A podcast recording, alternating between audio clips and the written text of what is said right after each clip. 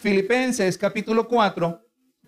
En el verso 1 vamos a leer así esta porción en el nombre del Padre, del Hijo y del Espíritu Santo. Amén.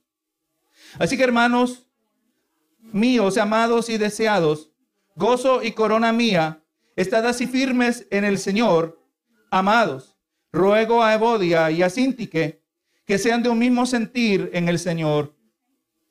Asimismo te ruego también a ti, compañero fiel, que ayudes a estas que combatieron juntamente conmigo en el Evangelio, con Clemente también y los demás colaboradores míos, cuyos nombres están en el libro de la vida. Regocijaos en el Señor siempre. Otra vez digo, regocijaos. Vuestra gentileza sea conocida de todos los hombres. El Señor está cerca. Y es, hermanos, esta predicación tiene el título, Estad firmes. Y espero, hermano, que cuando usted mire los títulos de las predicaciones, usted se da cuenta que, que no batallamos mucho. Aleluya. En traerle el, el título a la predicación porque el título viene del mismo texto de la palabra de Dios. Usted sabe, hermano, que la iglesia de Jesucristo siempre ha estado bajo ataque.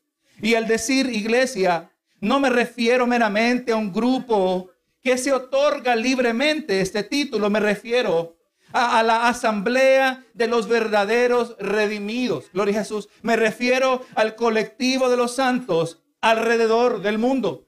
La iglesia, la verdadera iglesia que se encuentra dispersada y representada en diversas congregaciones a lo largo de las naciones. Gloria a Dios, la iglesia de Jesús, la verdadera iglesia de Jesús, siempre ha estado bajo ataque. Y vemos, vamos mirando nosotros que el mismo Jesús fue franco y directo acerca de la realidad que resultaría de ser luz en medio de tinieblas. El conflicto que surgiría cuando somos luz en medio de un mundo que odia a la luz.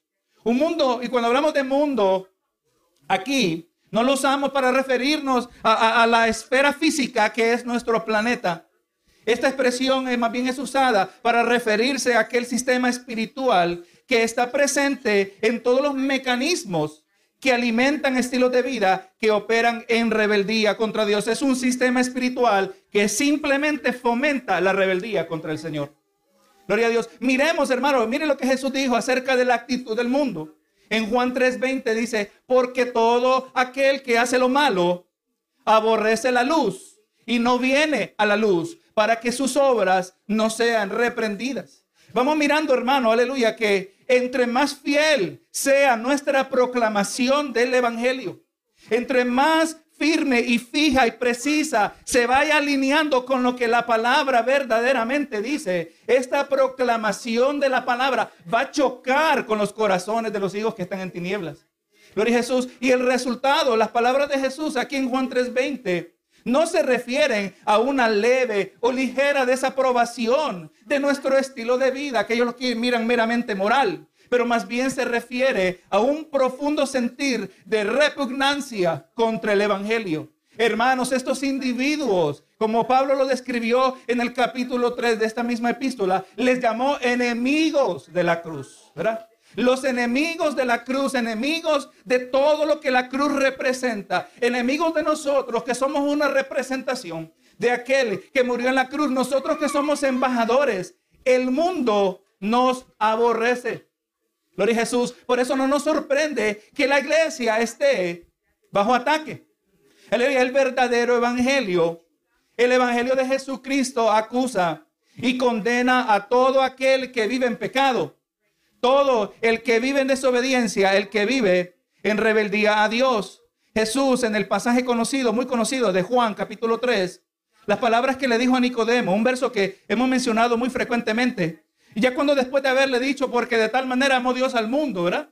Que dio a su Hijo unigénito para que todo aquel que en él cree no se pierda, mas tenga vida eterna. Pero cuando vamos ahora al verso 18, mire cómo confronta la verdad del Evangelio al pecador. Dice, el que en él cree no es condenado, pero el que no cree ya ha sido condenado, porque no ha creído en el nombre del unigénito Hijo de Dios. Hermano, vamos mirando que si el individuo va a recibir el mensaje de salvación es porque primero ya establecimos claramente que todos están bajo condenación.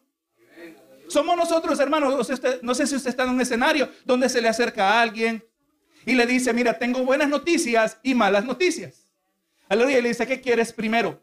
Y verdaderamente que la palabra dicta que nosotros primero tenemos que traer las malas noticias.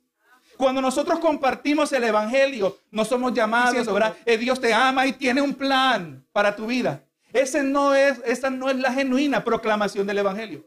De acuerdo al mismo Jesús, tenemos que traer las, mis, las primero las malas noticias, diciéndole al pecador, diciéndole al incrédulo, diciéndole a quienes Jesús mismo llamó hijos del diablo, aleluya, que si no se arrepienten, ellos ya están bajo condenación. No importa que su conducta sea lo más moral posible. No importa que sean caritativos, que sean generosos. Ya están bajo condenación porque no han creído en el unigénito Hijo de Dios.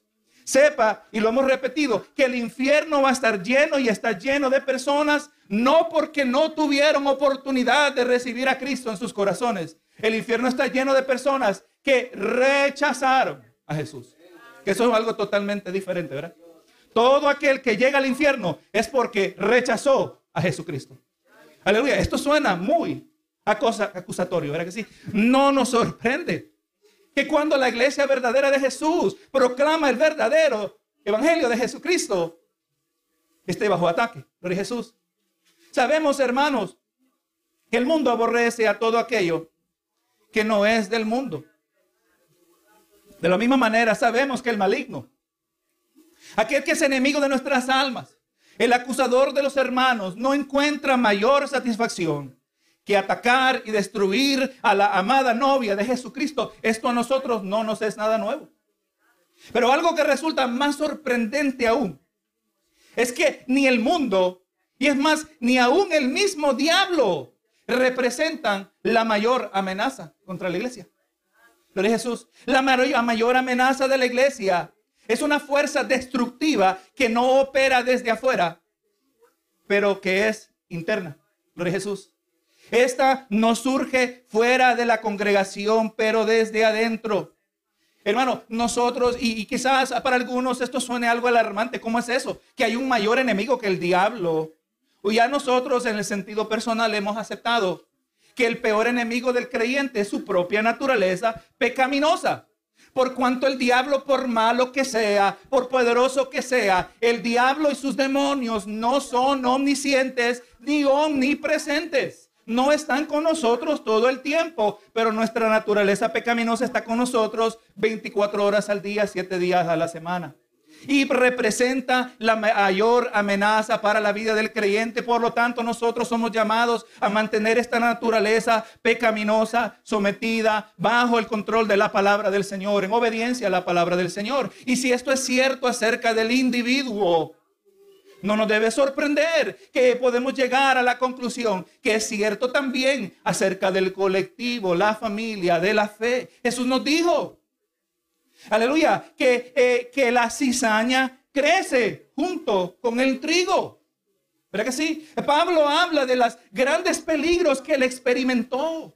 Experimentó, aleluya, que fue pedreado, que fue azotado, experimentó naufragios, experimentó peligros, dice, de falsos hermanos. Falsos hermanos. Benito Jesús. Así que hermano, esta amenaza interna es seria Gloria a Dios si se materializa. Y mire este detalle que vamos a mirar unas cosas interesantes en el día de hoy. Se materializa en ocasiones en forma de creyentes que aunque son comprometidos, y, estoy usando la palabra creyentes en el sentido literal, o sea, son verdaderamente creyentes, son verdaderamente hijos de Dios. Esta amenaza se materializa en forma de creyentes comprometidos, que aunque comprometidos y hasta maduros, pueden a veces actuar en manera egoísta, sin actuar eh, eh, al actuar en su propio favor en vez de velar por la unidad y la estabilidad de la congregación. Obviamente eso lo vamos a confirmar en los versos que miramos en esta noche. También, hermano, aunque no es parte de, esta predicación en esta noche, sabemos también que la amenaza interna muchas veces también y frecuentemente se manifiesta, eh, está, está presente en creyentes maduros o algunos hasta carnales, aquellos cuyas vidas son dirigidas más por sus propios apetitos que por el Espíritu de Dios. Hermano, si esto no fuera una real amenaza, ¿por qué usted cree que Jesús utilizó palabras tan contundentes, palabras tan cortantes y directas cuando se refiere a creyentes que no maduran, creyentes que no producen, creyentes que en vez de ayudar dañan? Mateo 3:10 dice, y ya también el hacha está puesta a la raíz de los árboles. Por tanto, todo árbol que no da buen fruto es cortado y echado en el fuego. Hermano, ¿sabe que con el creyente infructífero se hace igual que con la célula del cuerpo que es infructífera? Hay una célula en el cuerpo que se puede desarrollar, que no colabora, que no provee para el bienestar general del organismo. Una, una célula o un grupo de células que empiezan a absorber de los nutrientes y empiezan a, multiplicarse y empiezan a, a, impactar otros tejidos, otras células y esa célula se llama célula cancerosa. Igual que el cáncer que tiene que ser extirpado, que tiene que ser cortado, que tiene que ser quemado, así también Dios en su tiempo, conforme a su sabiduría, tiene que, aleluya, cortar al árbol que no es fructífero. Porque es algo que es tóxico. Amén. Al bienestar de la familia, de la fe. El buen fruto, el cual aquí Jesús se refirió en Juan 3.10, es específicamente mencionado también en el verso 8. ¿Qué fruto es el que está diciendo Jesús en Mateo 3.8? Dice, haced pues frutos dignos de arrepentimiento.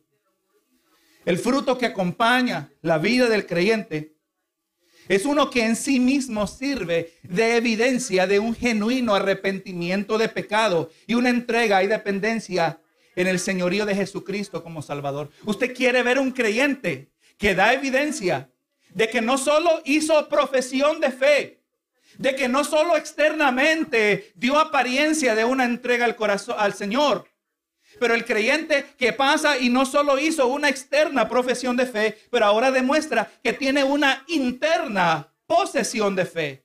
Amén. Donde ha experimentado el poder transformador del Evangelio que regenera al que estaba muerto en delitos y pecados y produce una nueva vida. Y la evidencia de ese genuino arrepentimiento es una vida fructífera en los caminos del Señor. Una vida marcada, como aparece, verá en la palabra del fruto del Espíritu que tiene un, creyente que está creciendo en amor, un creyente que está creciendo en paciencia, un creyente que se destaca por la paz que ahora arropa su vida. Y así, por, por consiguiente, ¿verdad? Nueve componentes del fruto del Espíritu. Ese fruto es indicador de que ha habido un genuino arrepentimiento. En el proceso, usted y yo tenemos que continuamente, como aquella persona que le pegó cáncer de la piel, Aleluya. Y lo lograron interceptar en su primera etapa y fue leve lo que tuvieron que hacer. Pero desde ahora en adelante esa persona tiene que examinarse toda pulgada cuadrada de su cuerpo para asegurarse que no vuelva a aparecer. ¿Verdad que sí? Así también nosotros nos debemos examinar. Amén. Que no brote ese cáncer que se llama pecado Aleluya. Pero que más bien haya evidencia de salud espiritual, el fruto del Espíritu. Evidencia de que ha habido un genuino arrepentimiento en nuestras vidas. Gloria Jesús. Vamos a mirar, hermano, en la exposición de esta porción de la palabra. Vamos a encontrar unos ciertos puntos que van a resaltar. Vamos a mirar que toda exhortación y corrección debe ser hecha desde una postura de amor y afecto. Usted sabe que cuando hay corrección sin amor y sin afecto, esto produce rebeldía. Toda corrección espiritual debe nacer de una postura de amor y afecto y debe ser recibida y aceptada no como una que viene de un extraño, pero como una exhortación que viene de un hermano, uno que forma parte del cuerpo de Cristo. También se ha de destacar que algo importante debe caracterizar al creyente que, aleluya, al que no está Simplemente el creyente se debe destacar porque sabe pelear y ganar grandes batallas. Pero más bien el creyente debe destacarse porque se mantiene estable y firme de manera constante a lo largo de la carrera que es nuestra vida espiritual en esta tierra. O sea, hermanos, como creyentes nosotros no debemos ser creyentes de extremos. Que, oh, aleluya, o que nos encontramos nosotros en la montaña en victoria o nos encontramos en el desierto derrotados. Eh, un creyente así, hermano, no sirve para mucho. Un creyente que o está en el desierto, aleluya, sufriendo, o está en la montaña, en la gloria de Dios. Dios necesita creyentes estables, creyentes firmes, como vamos a estar mirando. Y la y tercero, vamos a mirar la realidad que verdaderos hijos de Dios se pueden encontrar en serios desacuerdos, los cuales eventualmente pueden ser resueltos en el Señor. Esto es un detalle bien importante. Así que ahora nos vamos, hermanos, al verso 4, donde comenzamos al capítulo 4, verso 1. Y así comienza Pablo. Y cuando nosotros leemos la palabra, pongamos atención porque sepa que aunque la palabra es inspirada por Dios y la palabra en sus idiomas originales es perfecta, sepa que las traducciones no son perfectas, ¿verdad? Aleluya, las traducciones no son inspiradas, aunque fueron llevadas a cabo por instrumentos de Dios. Y de la misma manera, los capítulos no aparecen en los idiomas originales. Así que también los seres humanos fueron quienes colocaron estos capítulos y en ocasiones, aleluya, este, no son colocados de la mejor manera posible. Pero ahora, hermano, dice aquí, así que, vamos mirando que esta es una expresión condicional. Gloria a Jesús. Pablo ahora ha de brindar una exhortación que depende de lo antes dicho. ¿verdad? Pablo dice, así que cuando usted llega a una conversación y la persona está diciendo, o sea, que así que basado en esto, debemos hacer esto. Usted dice, pero ¿qué es lo que se acaba de decir? ¿En qué se está basando, verdad? Gloria a Dios. Está diciendo aquí, en esencia, la habilidad de los hermanos en Filipos y también nuestra habilidad de cumplir con la exhortación que viene en los siguientes versos depende de haber adoptado lo antes dicho. Solo vamos a resumir ¿verdad? porciones del capítulo 3. En el verso 1 del capítulo 3, Pablo exhortó a que se guardaran de los perros. Aquellos que mezclaban el sistema religioso con el verdadero evangelio de Jesucristo, los judaizantes en aquel entonces. Aunque este título de perros bien puede ser acoplado en el día de hoy, aquellos que desempeñan una función similar, mezclar el evangelio con religiosidad. En el verso 3, Pablo exhortó contra colocar nuestra confianza en los logros religiosos de la carne. En el verso 8 amonestó a los filipenses que estuvieran dispuestos a desechar todo si es necesario con el fin de ganar a Cristo. Ahora en el verso 20 dice, mirándonos ahora como ciudadanos del cielo, no atenidos a una recompensa terrenal, pero más bien una celestial que es eterna. Y también, aleluya, les dijo que se animen conforme al verso 21, donde le brinda una fuente de esperanza en la realidad de que este cuerpo manchado por el pecado un día será transformado y será semejante al cuerpo perfecto de Cristo. Y esto significará que aunque ahora somos libres para no pecar, en la gloria venidera nos espera algo mejor. Seremos completamente libres de la presencia del pecado. Gloria sea Jesús. Entonces Pablo dice, ¿verdad? Así que, o sea, basado en esto, lo que acabamos de decir, hermanos míos, amados y deseados, gozo y corona mía. Antes de la exhortación de Pablo, y gloria a Dios, eh, quien ahora inspirado y conmovido por el Espíritu, vamos que vemos que Pablo es bien selectivo en las palabras que específicas que utiliza para referirse a los hermanos. Les llama hermanos míos. Gloria a Dios. Esta no es una exhortación de un líder distante. Esta no es una exhortación que viene de un líder que es simplemente competente y calificado. Es la exhortación de un miembro de la familia. Esta es una íntima exhortación. ¿Verdad que sí? ¿Cuántas veces eh, nos pueden venir diferentes tipos de corrección? Pero cómo nosotros la vayamos a recibir depende de quién la trae, ¿verdad que sí? Aleluya, y este detalle es importante. Hermano que me escucha hoy y también todo hermano que escuchará en el futuro, ¿cómo miras a tu pastor cuando él te exhorta acerca de tu pecado? Cuando él te confronta acerca de tu inmadurez o carnalidad, ¿lo miras como un extraño o lo miras como tu hermano? Como uno que es parte del cuerpo de Cristo de la misma manera que tú. Verdaderamente cuando nosotros recibimos exhortación y le digo, hermano, todos nosotros hemos estado a ese lado de la moneda. Recibir corrección de un líder espiritual no es fácil. Y le voy a decir que dar corrección como líder espiritual tampoco es fácil de ningún lado que se encuentre. Pero cuando usted recibe corrección que viene no de un enemigo, no viene como, aleluya, como dijimos, de un líder distante, viene de su pastor. Viene de aquel que está encargado de velar por su alma. Viene de tu hermano en Cristo Jesús. Viene de aquel que es parte del mismo cuerpo de Cristo. Y cuando tú eres bendecido espiritualmente, todos nosotros somos bendecidos espiritualmente. Cuando tú sufres, cuando tú cometes errores, cuando pecas, cuando sufres pérdidas a causa de descuido y desobediencia, todos nosotros sufrimos por cuanto todo el cuerpo se duele cuando una parte del cuerpo está doliente, ¿verdad que sí? Así que cuando, hermano, escuchamos, cuando recibamos corrección, Mire el que le habla, eh, como Pablo le decía a los hermanos, hermanos míos. Aleluya, el pastor se acerca y dice, tú eres mi hermano, tú eres mi hermano, tú eres de mi familia. Y espero que por ser quien soy, por ser quien tú eres en relación a mí, tú vas a recibir lo que yo te traigo en esta noche. Así que hermano, de la manera que Pablo miraba a los hermanos, también podemos decir que es la manera que los hermanos le debían mirar a él. Y vemos que hermanos, los hermanos de Filipo sí lo miraban a él. El hermano Pablo. Ellos muy preocupados. Vamos a mirar más adelante en esta epístola. Donde el apóstol Pablo muestra y ahora se hace, vuelve específico, por qué él se gozaba a causa de los hermanos en Filipos. Gloria a Jesús.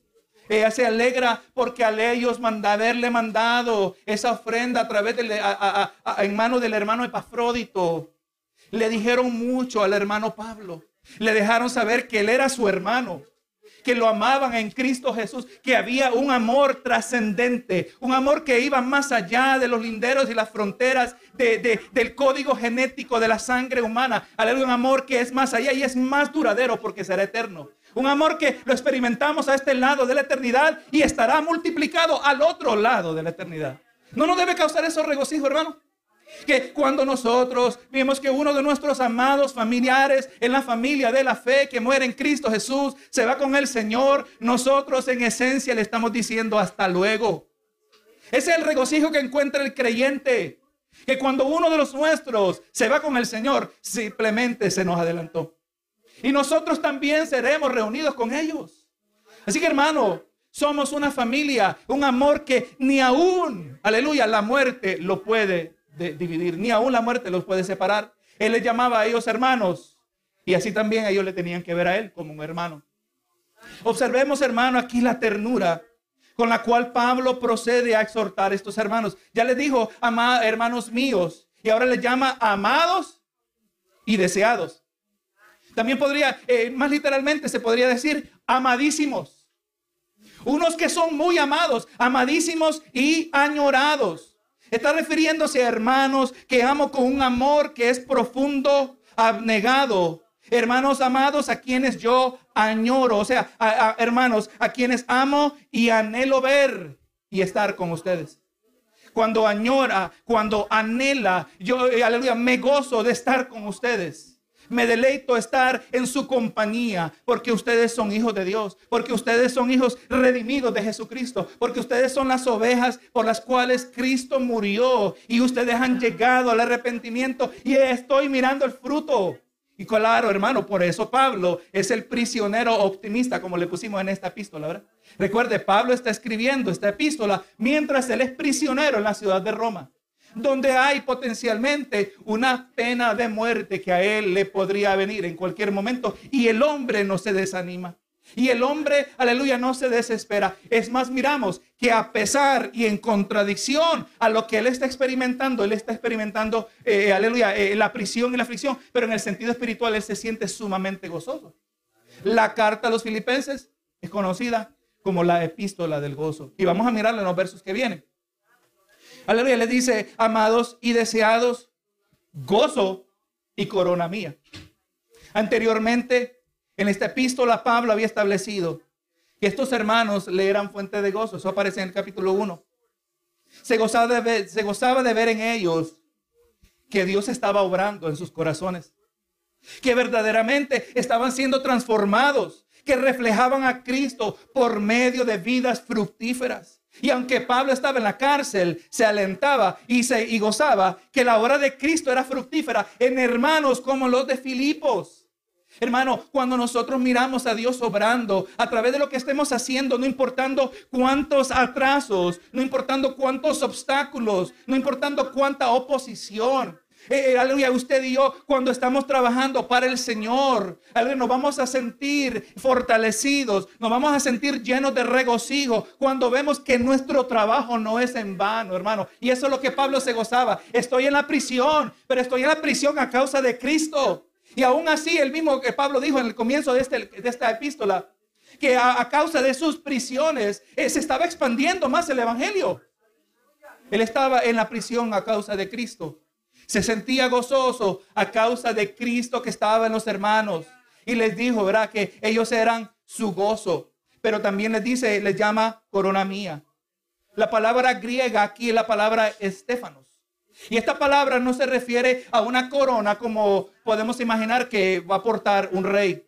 Se refiere más bien a una especie de diadema de laurel, específicamente aquella que es otorgada y esta es la mentalidad en el tiempo de los griegos, la aquella, eh, aleluya, eh, diadema de, eh, de laurel que es otorgada al atleta después de haber competido y ser victorioso. Hermano, en otras palabras, Pablo está diciendo que los hermanos en Filipos eran el trofeo de Pablo. Gloria a Jesús. Eran la evidencia de uno que había sido victorioso en el ministerio. ¿Cómo usted no se va a regocijar cuando usted ha sembrado una semilla? Cuando usted ha traído una palabra del Evangelio, bendito Jesús, y esto resulta en el arrepentimiento de una vida. Gloria a Jesús. Y esa vida, el rumbo es eternamente cambiado por toda la eternidad. Amén. Gloria a Jesús. Y ahora este individuo que antes era ajeno, antes quizás blasfemo y enemigo del Evangelio, ahora es parte de la familia de la fe. ¿Cómo no vamos a considerar eso nuestros trofeos? ¿Cómo nosotros no vamos a considerar que eso, aleluya, nos muestra que somos victoriosos? Aleluya. Y que todo lo que el Señor a nosotros nos ha pasado, los altos y los bajos, lo fácil y lo difícil, aleluya, todo ha sido en el proceso de forjarnos más y más a su imagen para que podamos traer palabra que trae gloria a su nombre. Pablo está diciendo, hermanos, ustedes son mi trofeo. Y cuando leemos esto, cuando comprendemos cómo Pablo miraba a estos hermanos, no nos sorprende que este hombre se pudiera mantener gozoso en medio de adversas dificultades. Pablo estaba encarcelado, pero él todavía seguía trabajando. Yo le voy a decir que no importa su circunstancia. Es posible que usted ni se pueda mover de su cama en situaciones, en ocasiones. Pero eso no quiere decir que usted no puede orar. Eso no quiere decir que usted no puede meditar en la palabra del Señor. Eso no quiere decir que usted no puede interceder. Hermano, mientras estamos vivos, el Señor nos está diciendo, tú sigues siendo útil.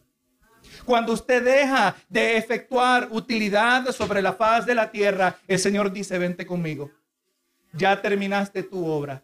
Pero si el Señor le da vida cada día, es una confirmación que podemos ser de utilidad para la obra del Señor.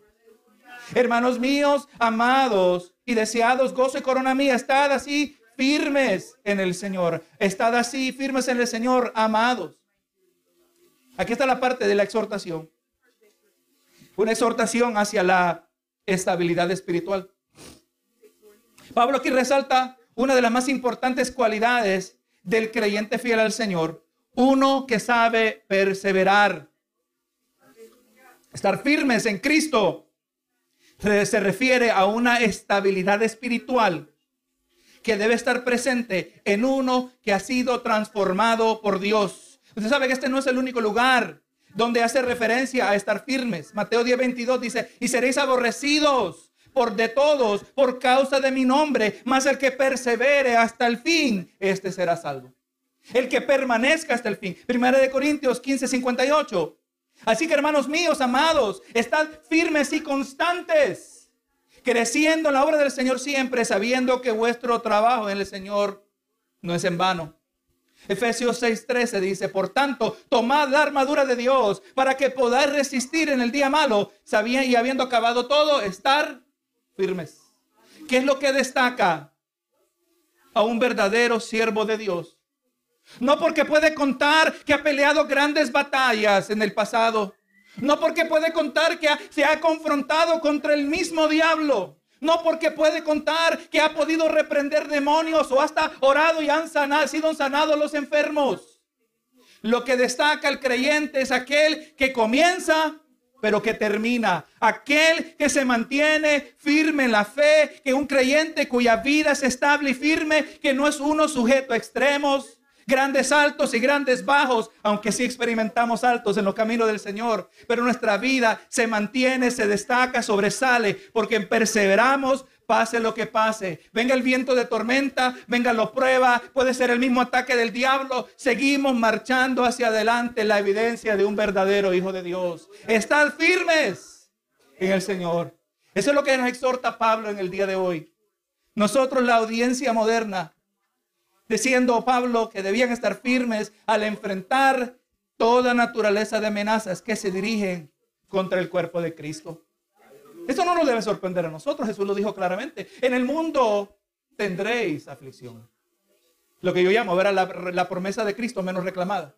En el mundo tendréis aflicción. Jesús no nos rodó una carpeta roja y nos, nos pintó un cuento de hadas y, y, nos puso lentes de rosa para decirnos que todo va siempre a marchar bien. En el mundo tendréis aflicción. Y ahora Pablo, bajo la influencia, bajo la inspiración del Espíritu, nos dice, estad firmes. Estad firmes, hijo de Dios. Y si el Señor nos dice que estemos firmes, es porque con su ayuda vamos a poder estar firmes. Dios no nos, va, no nos va a pedir algo que no podemos hacer. Ahora en el verso 2, vemos que Pablo procede a confrontar esta fuente de peligro que hemos estado hablando, que es una amenaza a la integridad, la unidad y la estabilidad de una congregación. Dice en el verso 2, ruego a Evodia y a Sintique que sean de un mismo sentir en el Señor. Hermano, estas hermanas estaban siendo exhortadas por el apóstol. Aparentemente había eh, un desacuerdo entre ellas. Eh, este no era un leve desacuerdo. Parece indicar aquí que era tan serio que no podía, no pudo haber sido resuelto internamente. Ahora requiriendo intervención del apóstol. Y le digo que por alarmante que no sea a nosotros ver esto, porque estas hermanas no eran cualquiera hermanas, como vamos a ver en el siguiente verso.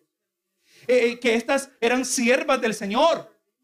Pero eh, lo alarmante es que tenían un desacuerdo. Y por alarmante que a nosotros no sea esto, vemos que los desacuerdos ocurren, verdaderamente ocurren entre los hijos de Dios. Solo tenemos que mirar la carta, el libro de los Hechos, mejor dicho. En Hechos 15, 36 al 40 dice, aquí vemos un desacuerdo que hubo entre Pablo y Bernabé. Dice, después de algunos días, Pablo dijo a Bernabé, volvamos a visitar a los hermanos en todas las ciudades en que hemos anunciado la palabra del Señor para ver cómo están. O sea, hermano, usted y nosotros sabemos que Pablo era un genuino hermano en el Señor, ¿verdad? Aleluya. Pablo, aleluya, era el, eh, eh, sabemos que es el apóstol más destacado en el Nuevo Testamento. Grandes revelaciones recibió de Dios. Indudablemente nadie cuestiona el testimonio de Pablo, pero también vamos mirando que no tenemos razón para cuestionar el testimonio del hermano Bernabé. El verso 37 dice, y Bernabé quería que llevasen consigo a Juan, el que tenía por sobrenombre Marcos. Pero Pablo, pero a Pablo no le parecía bien llevar consigo el que, al que se había apartado de ellos desde Panfilia y no había ido con ellos a la obra. Esto no fue leve. Mira el 39. Y hubo tal desacuerdo entre ellos que se apartaron, que se separaron el uno del otro. Bernabé tomando a Marcos navegó a Chipre y Pablo escogiendo a Silas salió encomendado por los hermanos, aleluya, a la gracia del Señor. Eh, eh, qué, bueno, hermano. Mira la palabra del Señor como es. Eh, cómo es de útil que la palabra del Señor no nos pinta escenarios que no son realísticos. La palabra nos muestra a los individuos tal como ellos son. Aunque uno de los héroes de la Biblia, eh, el rey David, un hombre conforme al corazón de Dios, uno que, mata gigantes, aleluya, uno que peleó grandes batallas, que fue victorioso, un rey prestigioso. Pero también David, de verdad, es mostrado con todos sus errores, sus defectos, con todos sus pecados. Y aprendemos mucho de cerca de nosotros. Interesante, hermano, que el capítulo 15 de los Hechos nos presenta una división porque no estaban en acuerdo Pablo y Bernabé de incluir a este hermano Marcos. Y salieron en diferentes direcciones. Y le voy a decir que cuando Pablo salió, en su dirección. Eso nos coloca en el capítulo 16 de los Hechos, donde él terminó en Filipos, donde nació la congregación a la cual se está escribiendo esta epístola. Gloria Jesús. Eh, eh, podemos decir que a pesar del desacuerdo, Dios estaba en el asunto. Por alarmante que sean los desacuerdos, por serios que los desacuerdos entre hombres serios de Dios, también, aleluya, llegan a, resolución cuando permitimos al Espíritu de Dios obrar en nosotros. Le voy a decir, hermano, que la historia no se quedó triste. Aleluya. Ya Pablo dejó de pensar de Marcos de esa manera. Mire lo que dice 2 Timoteo 4:11. Solo Lucas está conmigo. Y ahora le dice, toma a Marcos y tráele conmigo porque me es útil para el ministerio. Pablo cambió de opinión acerca de Marcos, ¿verdad que sí? Pablo, gloria a Dios, ahora a pesar del desacuerdo, el desacuerdo se resolvió cuando, aleluya, y obviamente nosotros no sabemos cómo, cuándo y dónde, ¿verdad? Pero Dios obró en el asunto. Exactamente, ahora eso nos ayuda a entender que eh, cómo se debe mirar el desacuerdo entre Evodia y Sintique. El verso 3 nos dice, del capítulo 4, asimismo te ruego también a ti, compañero fiel. Aquí parece hacer referencia a un hermano anónimo que busquemos como busquemos no ha aparecido a lo largo de esta epístola. Existen varias teorías y explicaciones acerca de quién es este hermano, pero de igual manera, este hermano es llamado a intervenir en el asunto. Y le dice, eh, compañero fiel, que ayudes a estas que combatieron juntamente conmigo en el Evangelio. Vamos mirando, hermano, que Evodia y Sintique no eran simples hermanas, eran miembros de la congregación, pero unas que se habían destacado en su servicio a la obra de Dios. A tal grado que Pablo las describe como unas que combatieron junto con él en el Evangelio. En otras palabras, podríamos, podríamos decir unas que participaron en la guerra espiritual que sí? Es que participaron en, lograr ganar almas arrancándonos de las garras del mismo maligno, de las garras de las tinieblas y traerlas a la luz de Cristo. Aleluya. No, no tenemos que ser demasiado creativos para entender que todo esto se entiende cuando se dice que combatieron junto con Él. ¿Verdad que sí? Nosotros proclamamos la verdad. Y la verdad expone las mentiras del diablo. Estamos combatiendo contra el mismo maligno y todos sus demonios. Estas no eran cualquier hermanas. Aleluya. Y dice con Clemente también y los demás colaboradores míos cuyos nombres están en el libro de la vida. Eh, hermano, estas hermanas habían brindado una importante contribución al establecimiento de la iglesia en Filipos. Estas hermanas probablemente, aunque no son mencionadas por nombre, estuvieron presentes en el capítulo 16 de Hechos que anteriormente mencionamos. No se nos dice nada acerca de la naturaleza de su desacuerdo, pero sí sabemos que era serio y era una amenaza a la estabilidad de la congregación. Es por eso, hermano, que era una amenaza, porque eran personas serias en el Señor, pero no eran perfectas. Y estas mujeres, aleluya, serias en su compromiso, que habían combatido y probablemente todavía seguían combatiendo por la obra de Cristo tenía un grande desacuerdo. Podemos deducir también ahora que su desacuerdo no era de un carácter doctrinal. No es que una había adoptado una falsa creencia y la otra estaba tratando de corregirla. No, hermano. Porque si ese hubiera sido el caso, indudablemente encontraríamos a Pablo corrigiendo su doctrina. Lo más probable que era un desacuerdo en la operación de la obra.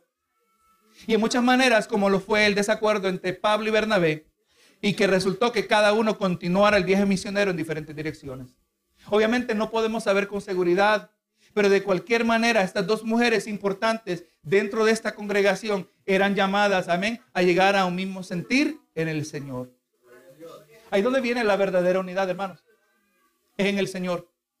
Es en Cristo Jesús. Cuando todos miramos a Jesús de la misma manera, cuando todos amamos a Jesús con el mismo compromiso, no se sorprenda que esto va a producir, aleluya, unidad espiritual. Verso 4. Ya estamos por terminar. Dice, regocijaos en el Señor siempre. Otra vez digo, regocijaos. Por si acaso, en medio de la dificultad de lo que los hermanos en Filipos eh, que tienen que enfrentar, Pablo se, le, se asegura una vez más de recordar uno de los puntos centrales en su carta. Que los filipenses no se olvidaran del gozo del Señor. Hermano, cuando usted está pasando pruebas, No se olvide del gozo del Señor. Cuando usted, por su obediencia a Cristo, experimenta dificultades, no se olvide de su gozo al Señor. En el Señor. Cuando usted, a causa de su fidelidad, está experimentando retos que no le hubieran venido si usted no se hubiera mantenido fiel. No se olvide de su gozo en el Señor. Otra vez os digo, regocijaos en el Señor siempre. Otra vez os digo, regocijaos. Esto es central. Recuerde, el gozo del Señor, ¿qué es? Nuestra fortaleza. Benito Jesús, este componente del fruto del Espíritu. Aleluya, es la fuerza del cristiano. Pero ¿cómo es posible que un creyente se mantenga gozoso ante grandes retos y dificultades. Porque sabemos, un creyente puede estar gozoso porque sabe que Dios está en control. Y en el caso de los hermanos en Filipos, ellos sabían que Dios está en control y que la obra es del Señor. Yo lo gracias al Señor que he ido aprendiendo y sigo aprendiendo esa lección. Enfrentamos toda clase de retos dentro de la familia de la fe, porque eso es lo que ocurre cuando se juntan un montón de personas imperfectas. Y tenemos tratando de vivir una, una, convivir una vida cristiana en armonía. Personas imperfectas en diferentes niveles de madurez o inmadurez espiritual van a surgir conflictos. Pero cuando sabemos que la obra del Señor, todo lo vamos a poder superar. Cuando sabemos que Dios está en control, toda prueba la vamos a poder pasar y no solo pasar y no solo sobrevivir, pero vamos a tener victoria porque nos hemos mantenido fieles al Señor. La victoria, yo le voy a decir, la victoria que recibe el cristiano no siempre viene en forma de que Dios conteste como usted pidió. La victoria del cristiano viene cuando a pesar del resultado, usted se mantuvo confiando y dependiendo del Señor, como dijo Job. Jehová dio, Jehová quitó, sea el nombre de Jehová bendito. Señor, si me bendices, yo te adoro. Si me bendices, yo te glorifico. Pero si tú me quitas todo y si mi casa se quema en un incendio, yo también te seguiré adorando. Aunque me declaren cáncer en el cuerpo y me dicen que me voy a morir en semanas, yo todavía te seguiré adorando. Ahí está un cristiano victorioso. Rey Jesús. Mire lo que dijo el salmista. Hablando del hombre de que teme a Jehová. El Salmo 112, verso 7, hablando del hombre que teme a Jehová, dice, no tendrá temor de malas noticias. Su corazón está firme, confiado en Jehová. Nuestra confianza, nuestra firmeza, nuestro gozo no depende de cómo se desarrollen las circunstancias. Nuestra confianza, nuestro gozo, nuestra firmeza depende de nuestra relación con el Señor. Y si usted puede perderlo todo, pero no pierde su relación con el Señor, usted siempre va a tener gozo. Porque ese es un gozo que no viene de, de mantenerse optimista, de mantenerse positivo. No, hermano, es un gozo sobrenatural, un gozo que viene de parte de Dios, un gozo que sobrepasa Aleluya, todo entendimiento. Amén. Toda comprensión. Así es la paz del Señor también, ¿verdad que sí? Una paz que va más allá del alcance. Todo lo que Dios nos da, el fruto del Espíritu, por naturaleza es espiritual, es sobrenatural. No tiene sentido humanamente hablando. No tenemos el hombre que teme a Jehová. Obviamente entendemos la mujer que también, que teme a Jehová, no tiene temor de malas noticias. Porque su confianza está puesta en el Señor. Y aquí el verso 5, el último verso, dice, vuestra gentileza sea conocida de todos los hombres. Así, en otras palabras, podríamos decirlo de esta manera, por cuanto eh, la palabra griega no tenemos una palabra exacta que se puede traducir. Cuando dice que sea vuestro espíritu, eh, eh, cuando aquí dice gentileza, dice tu, vuestro espíritu que es amable, tierno, apacible, que vuestro espíritu tierno sea conocido de todos los hombres. La comentarista Ginny K. Brown añade la manera que Pablo enmarca esta exhortación, que su gentileza sea evidente, implica un patrón de comportamiento que es continuo. Cuando Pablo hace referencia a la gentileza del creyente, esto no es algo eh, intermitente, es algo que es continuo. Está hablando de una disposición, una que es visible a todos. Esta no es una práctica ocasional observada por unos cuantos. En cambio, los creyentes filipenses como comunidad debían ser destacados por esta virtud. O sea, hermano, los hermanos, la comunidad deben ver cómo la iglesia de Jesucristo, como en particular aquí los hermanos en Filipos, cómo ellos trabajan los conflictos internos. Usted puede evaluar la salud de un matrimonio, usted puede evaluar la salud de cualquier relación basado en cómo trabajan el conflicto. Cómo nosotros, hermanos, Vamos a reflejar a Cristo, no porque no tenemos problemas internos, pero cuando ellos surgen, nosotros los resolvemos en el Señor. Los resolvemos para la gloria del Señor. Y mira aquí, hermano, dice, vuestra gentileza sea conocida de todos los hombres, el Señor está cerca. Aunque esta expresión parece fuera de lugar, pero verdaderamente vamos que mirando que debidamente de entender que las implicaciones de todas las acciones que tomamos durante esta estadía terrenal dentro de la familia espiritual, que es la iglesia. Vamos mirando, hermano, que tienen eh, eh, implicaciones, tienen resultados eternos. Aleluya. Que todo asunto debe ser tratado con diligencia y seriedad, en luz de que un día Cristo ha de retornar y que todos tendremos que rendir cuentas. Segunda de Corintios 5:10. Porque es necesario que todos comparezcamos ante el tribunal de Cristo para que cada uno reciba según lo que haya hecho mientras estaba en el cuerpo, sea bueno o sea malo. Hermanos, los hermanos en Filipos van a eventualmente tener que rendir cuentas acerca de cómo trataron este asunto entre la hermana Evodia y Sintique si lo hicieron de una manera. Y también las mismas hermanas Evodia y Sintique tendrán que rendir cuenta si ellos permitieron al Señor que Él se metiera en el asunto y resolviera este desacuerdo que había entre ellos. Todos compareceremos. Amén. Todos vamos a tener que rendir cuenta por todo. Aleluya. Mientras estábamos en este cuerpo, sea bueno o sea malo. Y así, hermano, en conclusión, la trayectoria de los versos que hemos podido contemplar en el día de hoy nos ha ayudado a entender el papel que desempeñan las íntimas relaciones entre hermanos y cuán importantes son para la efectiva exhortación dentro de la obra del Señor. Si va a haber exhortación de beneficio es porque hay relaciones, ¿verdad? También hemos aprendido que serios desacuerdos son posibles aún entre verdaderos hermanos, pero que estos pueden ser resueltos cuando nos sometemos al Señor en obediencia a su palabra.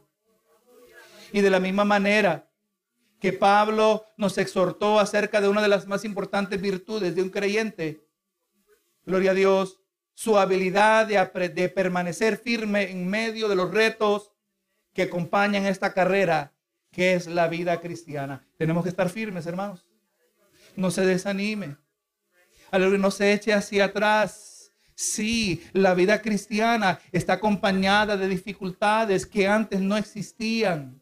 Eh, dificultades, aleluya, que ahora están presentes, retos, desafíos, oposición, porque ahora hemos nacido de nuevo. Esos son buenos problemas que tenemos, que nosotros podemos tener. Aleluya, porque tenemos los problemas, porque hemos nacido de nuevo porque hemos sido transformados y el mundo, como miramos, gloria a Dios, aborrece a lo que no es suyo. Cuando nosotros somos luz y el mundo es tinieblas, el mundo nos va a aborrecer y no nos sorprendamos, porque así aborrecieron a Cristo y así también nosotros, hermanos.